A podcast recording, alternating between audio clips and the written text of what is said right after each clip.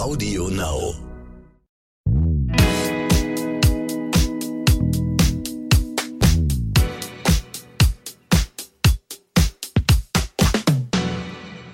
Hallo und herzlich willkommen zu So bin ich eben, der Psychologie-Podcast mit Stefanie Stahl. Und Lukas Klaschinski. Unsere letzte Folge vor Weihnachten und heute möchten wir uns dem Thema Abgrenzung widmen. Und zwar der Frage, wie gehe ich am besten mit den Erwartungen von den Eltern, von Verwandten und Freunden um? Das Ganze könnte ja zusammenkommen unterm Baum und natürlich auch ähm, den Rest des Jahres. Das ist immer ein aktuelles Thema. Lohnt sich der Streit, wenn er stattfindet unterm Weihnachtsbaum oder sollte ich die gut gemeinten Ratschläge einfach am Näher abperlen lassen oder runterschlucken? Und wie kann ich meinen Standpunkt vertreten, ohne eine Eskalation auszulösen?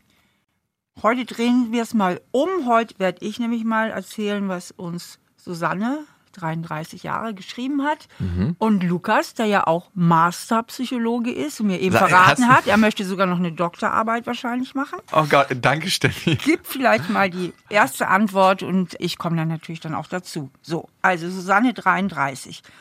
Ich bin eine unabhängige Frau und wohne seit langem relativ weit entfernt von meinen Eltern. Sie sind sehr bürgerlich und alles muss in den gelernten Strukturen laufen. Ich hingegen habe mich früh abgekapselt und war auch schon viel auf Reisen. Ich bin erfolgreich in meinem Job, bin aber kein Karrieremensch und mag meine Teilzeitstelle, die mir unglaublich viel Freiheit gibt. Ich vertraue mir in meiner Zukunft und habe auch eigentlich noch ein sehr gutes Verhältnis zu meinen Eltern. Mittlerweile dachte ich, hätte ich auch verstanden, dass meine Eltern auch nur Menschen sind und meinen Lebensstil nie verstehen werden. Immer wieder, wenn ich Zuspruch von ihnen erwarte, kommen dann jedoch ganz im Gegenteil schlechte Glaubenssätze wie man muss was tun im Leben, Geld wächst nicht auf den Bäumen und so weiter. Also, meine Frage ist, warum ist mir die Meinung meiner Eltern immer noch so wichtig? Warum suche ich immer wieder noch ihre Anerkennung in dem, was ich tue? Und was kann ich tun, damit ich bei Telefonaten oder Besuchen viel gelassener bin und mir ihre Meinung nicht so zu Herzen nehme?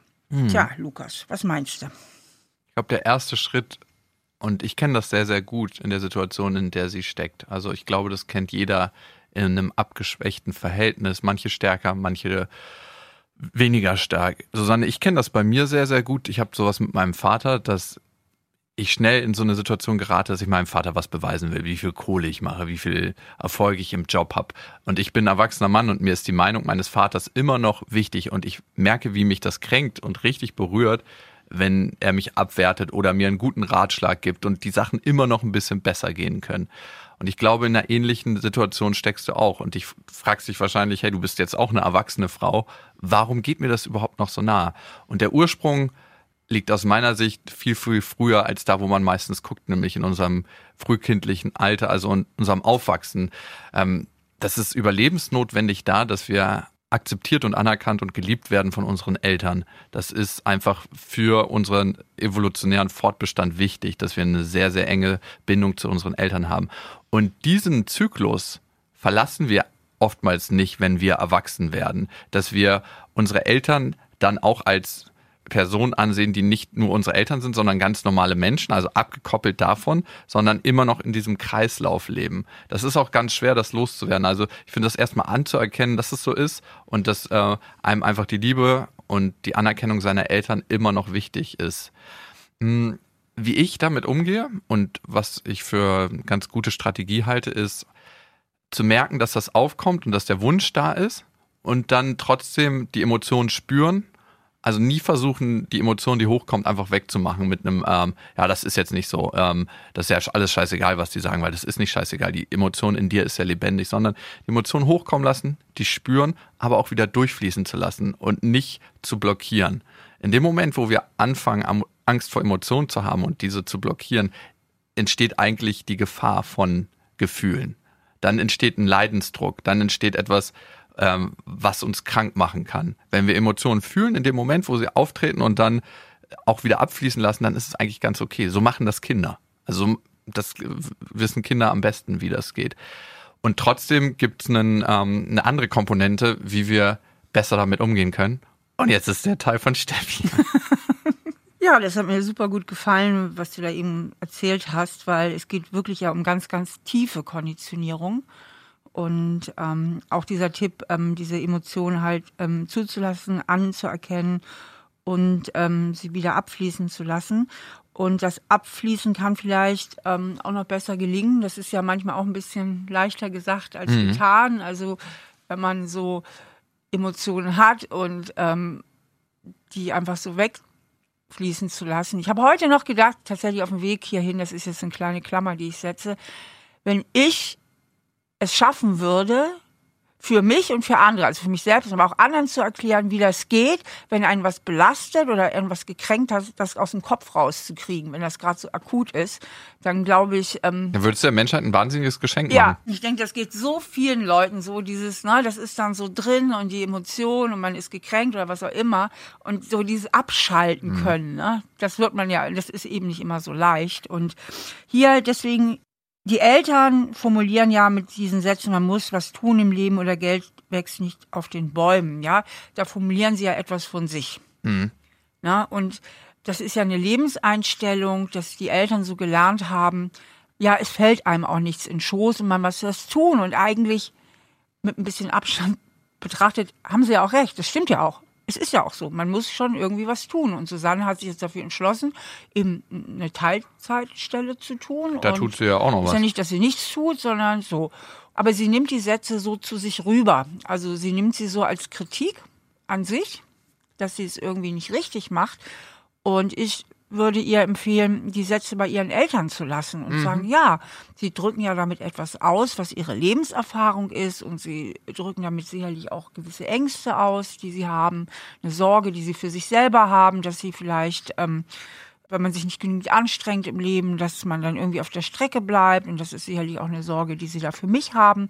Das ist ja so ihrs. Also es versuchen, so wenig wie möglich zu sich rüberzunehmen. Super wichtig, anzuerkennen, dass das die Glaubenssätze der Eltern waren und sind und dass sie Bestand hatten in dem Lebensabschnitt, den ihre Eltern gelebt haben. Aber du hast für dich neue Glaubenssätze entwickelt, die für dich Bestand haben. Und vielleicht wirst du die auch wieder auf deine Kinder ein Stück weit übertragen, wenn du dann mal welche bekommst oder auch nicht.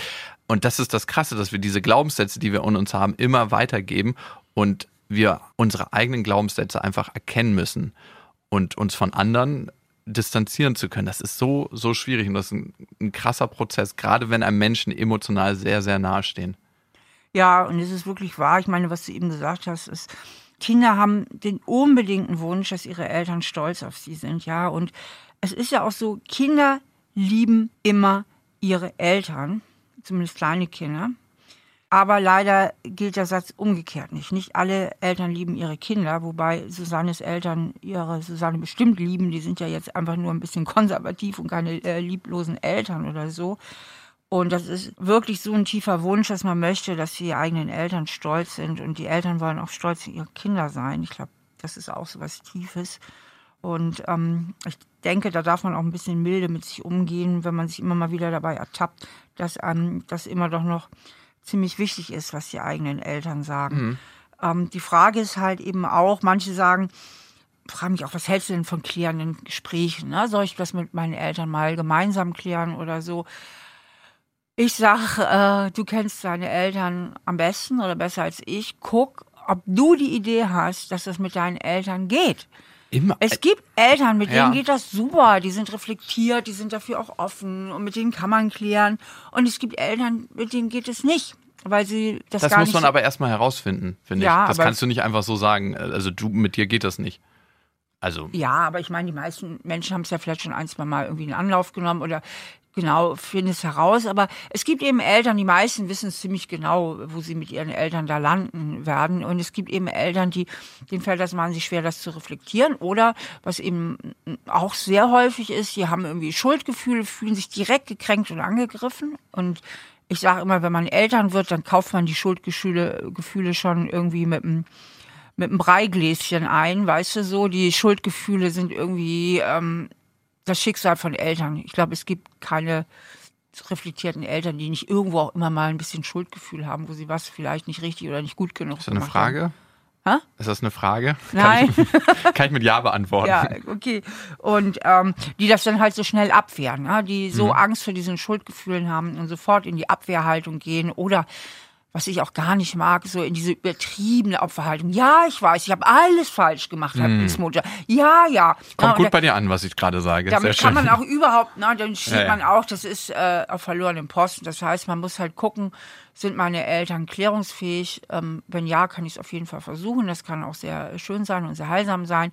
Und wenn nicht, ähm, muss man für sich zu einer Haltung finden, ne? für sich eine eigene Haltung finden. Ja, nochmal zu diesem Klärungsgespräch. Ich finde es immer wichtig, den Moment abzupassen, den richtigen Moment zu finden, wo es eine genau. Offenheit genau. gibt, ja. liebevolle Worte finden, also ja. eigentlich mit was Positivem einsteigen und ähm, auch in Ich-Botschaften kommunizieren. Und ich glaube, wenn man die liebevolle Haltung seiner Eltern dahinter erkennt, und seinen Eltern trotzdem klar machen kann, dass es anders bei einem selber ankommt, dann ist schon ganz viel gewonnen am Ende macht man eigentlich mit so einem klärenden Gespräch einem anderen Menschen ein Geschenk. Und man muss sich mal fragen, möchte ich diesem Menschen das Geschenk machen? Und die Klärung findet nicht nur mit den Eltern statt, sondern auch mit einem selber, wenn man es einmal klar formuliert und angesprochen hat. Mhm.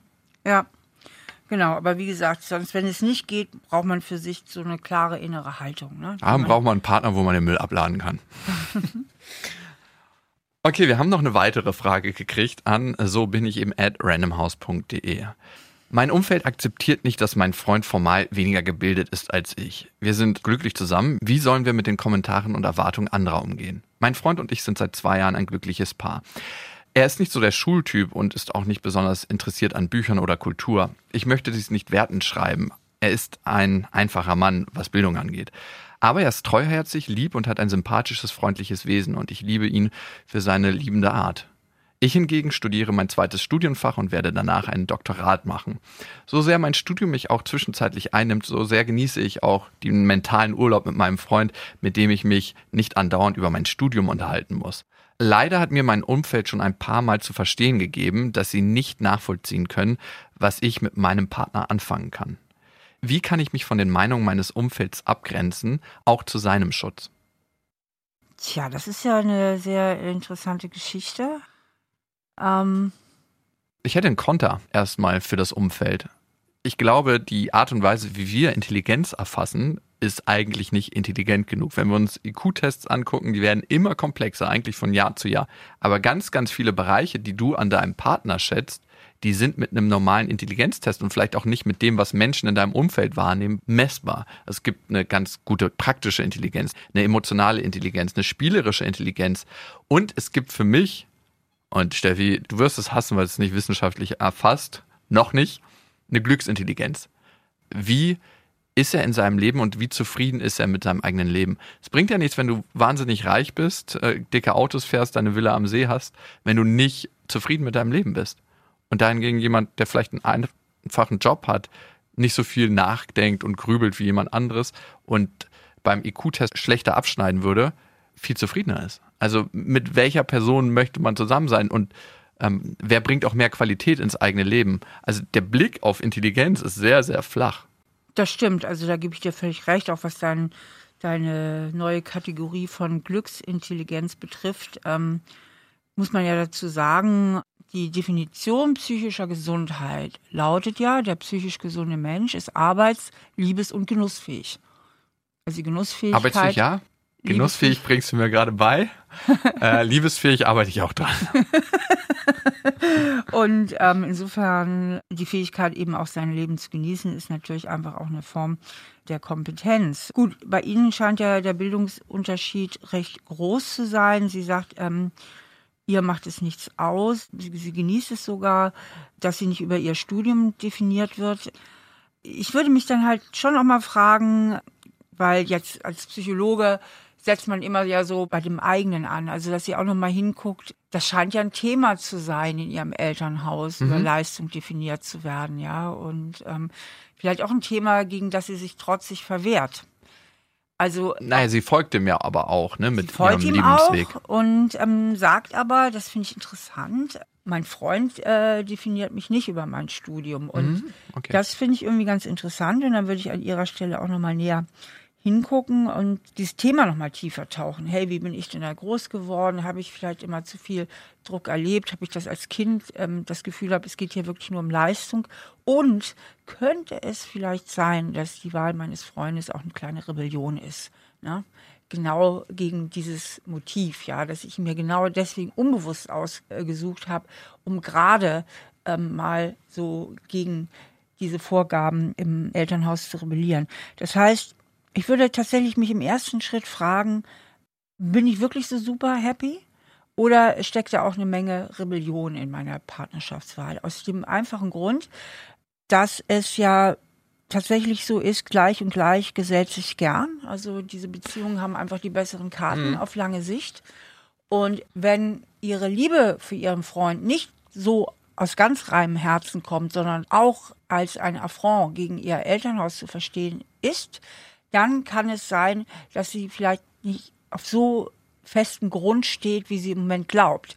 Wenn sie sich bei der Überprüfung aber sagt, nein, es geht mir wirklich um mich und um diese Beziehung und ich liebe diesen Mann aus, aus vielen Gründen, mhm. ähm, dann hat das ja eine, eine, eine ganz gesunde Basis. Wenn sie sich aber dabei ertappt, nee, eine Menge davon ist eigentlich auch, um meine Eltern mal zu zeigen und gegen diese Leistungsideale anzukämpfen, dann kann es sein, dass ihr irgendwann es ihr vielleicht doch fehlt, sich mehr mit ihrem Freund vielleicht über gewisse Themen auf ja. Augenhöhe unterhalten zu können. Und ähm, das würde ich mal auch im ersten Schritt an ihrer Stelle überprüfen, weil es geht ja wirklich darum, dass sie mit ihrer Wahl völlig rund ist und im Reinen ist. Und je mehr wir wissen, das ist richtig, was ich hier mache und ich stehe dazu, desto leichter fällt uns ja die Abgrenzung. Wir sind ja mal dann am meisten verunsichert, ähm, wenn wir selber innere Zweifel haben. Deswegen sind ja Menschen. Warum können die noch überhaupt ankommen bei uns? Ja, also es gibt ja Menschen, die immer so wahnsinnig viel Grenzen brauchen, ne? Mhm. Und die wahnsinnig empfindlich reagieren, wenn man ihnen irgendwo mal was reinredet, ja, also so über die Maßen, ja. Mhm. Und wenn die einmal Piep sagen, und damit Nein meinen und man reagiert nicht sofort auf dieses Piep, sondern möchte vielleicht nochmal diskutieren, dann fühlen die sich schon wieder in ihren Grenzen überlaufen. Ne? Ich habe doch Nein gesagt, was soll ich denn jetzt noch machen? Weißt du so? Also ich finde die immer so ein bisschen anstrengend im Umgang.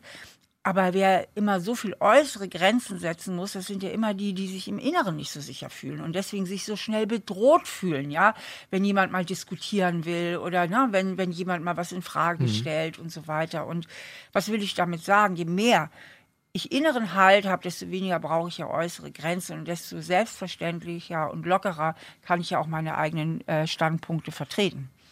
Stimmt. So, und dann haben wir noch Sabrina. Habt ihr Tipps, wie ich aufhören kann, mich mit anderen Menschen zu vergleichen? Ich fühle mich danach immer schlecht. Aus meiner Kindheit habe ich den Glaubenssatz mitgenommen, nicht gut genug zu sein, so wie ich bin. Ich habe auch schon angefangen, mit meinem Schattenkind zu arbeiten. Es läuft recht gut. Aber ich habe öfter Rückschläge, in denen ich in Grübeleien verfalle und mich dann aus verzerrter Wahrnehmung heraus mit meinen Freundinnen, Kollegen oder anderen Menschen vergleiche. Das Gefühl, nicht gut genug zu sein, nicht zu haben, was andere haben oder zu erleben, was andere erleben, wird dann sehr groß und lässt mich klein und schwach fühlen.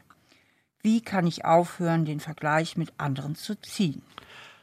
Was wir beim Vergleich mit anderen immer schlecht machen oder gar nicht richtig machen können, ist, wir vergleichen uns nicht auf allen Ebenen. Wir suchen uns immer ein Ding raus. Oh, mein Nachbar fährt jetzt aber ein neues, dickes Auto dass er seit drei Monaten schon nicht mehr mit seiner Frau gebumst hat, lassen wir ein bisschen außen vor. Super. Ja, aber es ist ja so, ja. wir können uns nicht auf allen Ebenen mit jemandem vergleichen, weil wir in aller Ebenen nicht einsehen können. Ja, weil Und wir auch nicht das Kamera, äh, die Kamera im Schlaf Ganz genau. Das heißt, dieser Vergleich, den wir zu anderen ziehen, der hinkt immer. Es ja. gibt kein einziges Mal, wo der Vergleich gerechtfertigt ist, wenn wir unsere Leben und unser Glück mit anderen Menschen vergleichen. Es ist immer die Perspektive, die wir darauf haben. Und unser Gehirn wie wir getrimmt sind, ist uns dabei nicht besonders hilfreich, weil unser Gehirn ist darauf getrimmt, Mängel zu erkennen. Wir sind die Fehlerdetektoren in unserer Furchtbar. Umwelt. Das, ich, es, ich, es ist krass, ne? Es ist wirklich krass. Also ähm, unser Gehirn ist ja so evolutionär immer auf die giftige Pflanze äh, getrimmt. Ja, es hat uns unseren Arsch gerettet, darum sitzen wir heute hier. Aber jetzt können wir das Gehirn so, wie es funktioniert, nicht mehr gebrauchen. Ja, im Grunde genommen ja, weil die Evolution ist sowas von lahm. Die hat ja echt nicht kapiert, dass wir schon längst woanders jetzt stehen. Ne? Ja, Umprogrammierung ist hier gefragt. Ja. Aber wie soll das gehen, Steffi? Im Grunde sind wir hier schon an der Lösung dran wir fräsen oder sie fräst sich dann hier die Sabrina eben in so einen in Schwächenzoom ein. Mhm. Und im Grunde genommen ist es ja so, und das kann ja jeder für sich auch ähm, mal überprüfen. Wir vergleichen uns ja immer nur bei den Themen, wo wir ein Thema mit haben. Ne? Also wir sagen Frauen, die verzweifelt ein Kind ja. haben wollen und es klappt nicht, vergleichen sich nur mit Schwangeren und Frauen, die Kinder haben. Äh, Menschen, die ein Thema mit ihrer Figur haben, vergleichen sich immer mit äh, Instagram-Models. Ja, genau. Also erstmal ist das ja eine tolle Selbstdiagnose. Was sind eigentlich meine Themen? Denn nur da, wo ich mich vergleiche, habe ich ein Thema. Alles andere kann mir ja völlig pupegal sein. Das interessiert mich ja gar nicht so. Wenn ich irgendwo kein Thema habe, muss ich mich nicht vergleichen. Oder ich kann mich vergleichen, aber es geht mir sozusagen am Arsch vorbei, was dabei rauskommt. Das ist das eine. Und dann ist ganz, ganz wichtig, ähm, aus diesem Schwächenzoom rauszukommen und wieder aus Weitwinkel zu stellen, ja. Und mhm. wirklich auch zu gucken, was habe ich, ja. Also wo ist meine Fülle?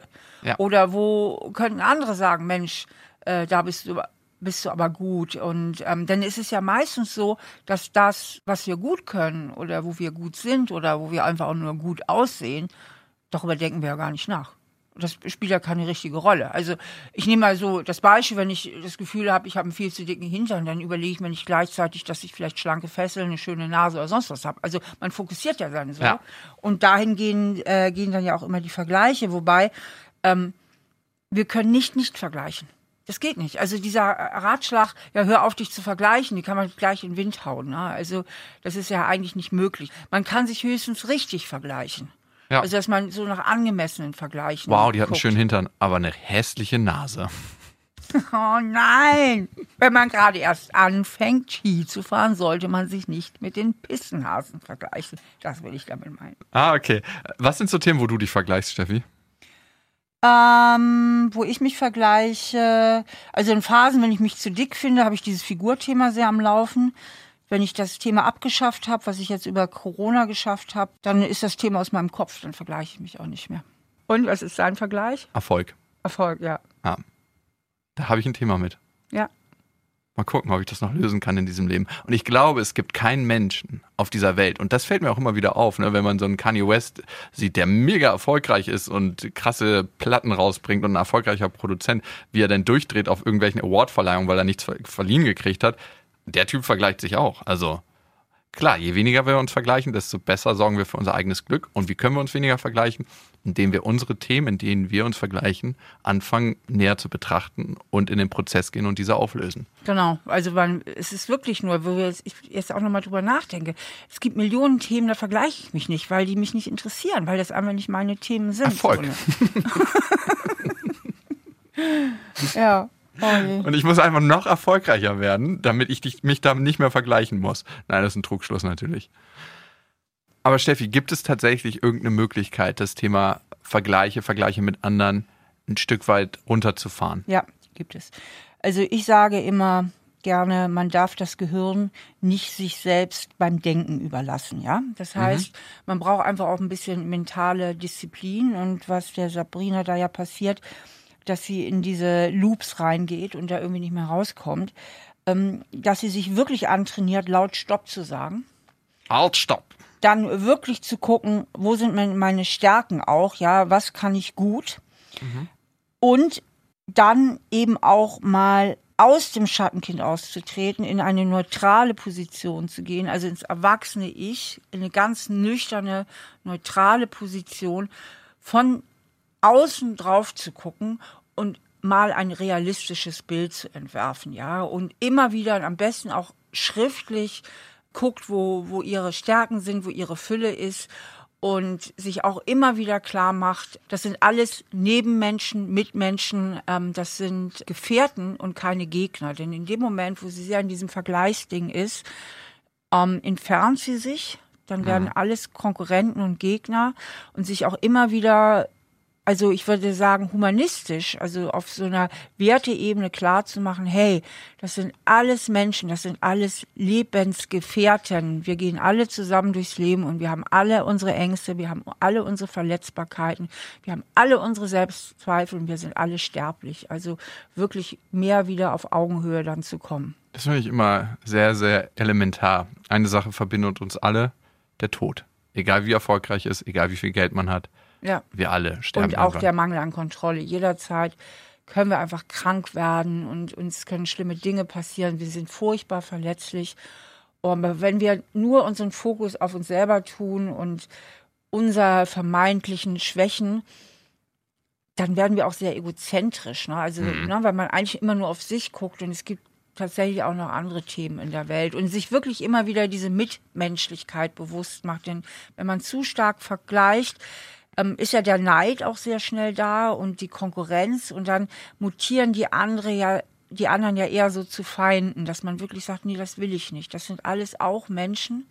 Und so schön sie sein mögen und so erfolgreich sie sein mögen, auch sie werden ihre Themen haben. Es, es gibt so einen schönen Spruch, den, den mag ich irgendwie, äh, unter jedem Dach ein Ach. Den hat mein Opa mal gesagt. Unter jedem Dach ein Ach. Ich kenne keinen Menschen und die können noch so erfolgreich und so schön sein. Auch die, die haben auch Dinge zu berichten, die nicht schön waren in ihrem Leben oder nicht schön sind. Und Leben. manchmal entwächst daraus ja auch eine krasse Qualität. Das darf man auch nie vergessen. Manche der größten Coaches und Psychologen der Welt mussten sich selber aus einem Trauma befreien und aus Themen, woran sie wachsen konnten. Das darf man. Ich finde, ja. man sieht oftmals die negative Seite von Schicksalsschlägen und die positive Seite, was daraus erwachsen kann, die Qualität, die man entwickeln konnte, die sieht man ganz selten. Mhm. Und diesen Blick erweitern. Übrigens, die vier existenziellen Themen, in denen wir alle verbunden sind als Menschen, die haben wir behandelt in einem Podcast. Hört euch den gerne nochmal an, ein paar Folgen vorher, nach Irwin Yalom, ähm, einer unserer Lieblingspsychologen und Psychotherapeuten, der Begründer der existenziellen Psychologie. Und wenn ihr eine andere großartige Psychologin mal besuchen wollt im Internet, dann kann ich euch Stefanie Stahl empfehlen. www.stefaniestahl.de. Habt eine schöne Zeit die nächsten Tage, nur die nächsten Tage und enjoyt euer Leben. Enjoyed, ja klar, wir sprechen ja immer jetzt Englisch-Deutsch, finde ich auch, ich finde das ja eigentlich ganz witzig. Ja, mein Vater sagte immer, wem soll das schlechte Leben nutzen? Denkt dran, ich bin damit groß geworden, hat mir auch nichts geschadet. Und diesen Leitspruch nehmen wir in unser gemeinsames Essen ein bisschen später am heutigen Tage. Bis dahin. Tschüss. An dieser Stelle möchten wir euch noch einen Podcast empfehlen. So far, so good. Und Sofa, also das Ding, äh, wo man gerne drauf liegt. So wird das geschrieben von Bettina Billerbeck und Anne Zuber. Und worum es geht, das werden euch die beiden jetzt selbst erzählen. In So Far So Good geht es ums Wohnen, denn wir sind von schöner Wohnen. Und wir reden eigentlich so über die großen Einrichtungsfragen. Es geht auch viel ums Zusammenleben bei uns. Hört doch mal rein, So Far So Good auf Audio Now und überall, wo es Podcasts gibt. Audio Now.